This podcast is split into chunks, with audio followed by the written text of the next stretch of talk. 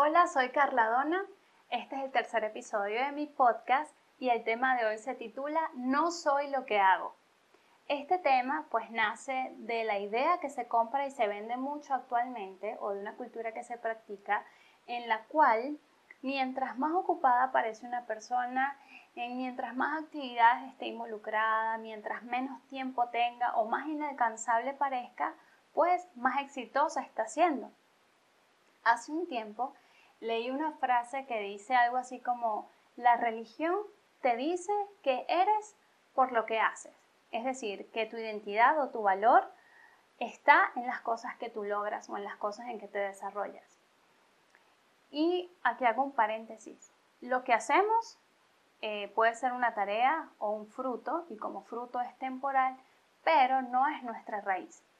Obviamente como seres humanos tenemos áreas en las que desarrollarnos, tenemos planes, tenemos talentos, tenemos roles que cumplir y Dios está interesado en que nos desarrollemos en todas esas áreas y que nos vaya bien. Pero cuando yo hago de esos resultados alcanzar mi valor, mi propósito, mi destino, pues yo me voy a volver un esclavo de esos talentos, de esos proyectos.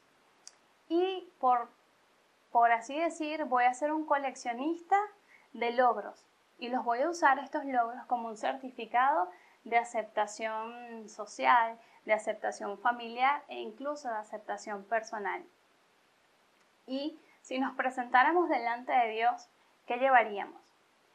Si somos una persona con un amplio currículum de logros o somos una persona con un currículum de fracasos, de errores, de limitaciones, de culpabilidad, pues ¿cómo nos vería Él? Cuando Dios nos ve, Dios no está viendo nuestra profesión, no está viendo nuestras habilidades, no está viendo nuestros resultados, no está viendo nuestra excelencia moral, no está viendo nuestras culpas. Dios está viendo personas que Él creó que para Él tienen una identidad ya establecida. Y solamente a quienes les falta ver esa identidad, pues es a nosotros. Obviamente Dios como Dios puede hacer una radiografía de nuestras conductas, pero Dios nunca va a moldear nuestra identidad a través de nuestras conductas. Él puede cuestionar nuestras conductas, pero para Él modificar eso, Él va a reafirmar nuestra identidad y por consecuencia se va a moldear nuestras conductas, se va a moldear aquello por lo cual vivimos, aquello que hacemos y vamos a poder saber que, puede ser temporal, que puede ser mm, sostenido en el tiempo, pero que no valemos más o menos para Él por nuestros logros o por nuestros fracasos. En la historia eh, vemos a Dios repetidas veces em, haciendo cosas grandiosas a través de personas que no tenían cómo lograr eso. Por ejemplo, Dios promete descendencia a personas estériles, existiendo personas fértiles en ese momento.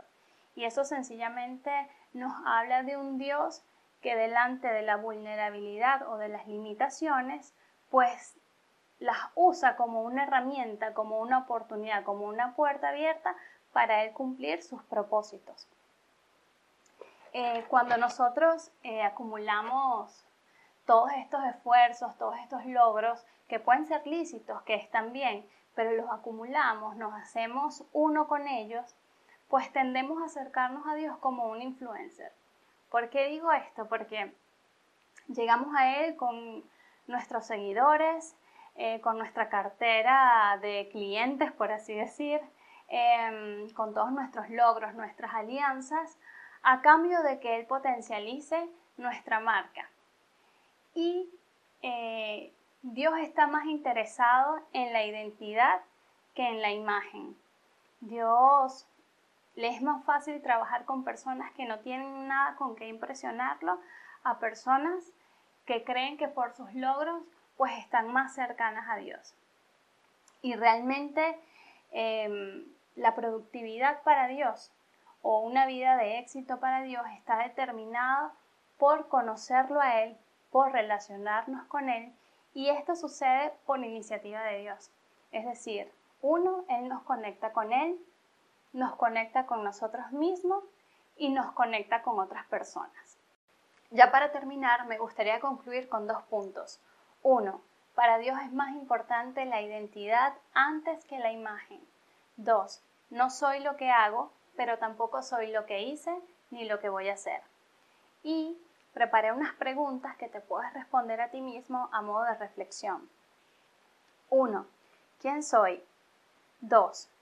¿Qué creo que Dios opina acerca de mí? 3. ¿Qué hago con mi vida o en mi vida ahora mismo? 4. Compara eso con lo que eres y cómo te sentirías sin hacerlo. Y por último, ¿quién serías entonces en temporadas donde no harías eso que vienes haciendo?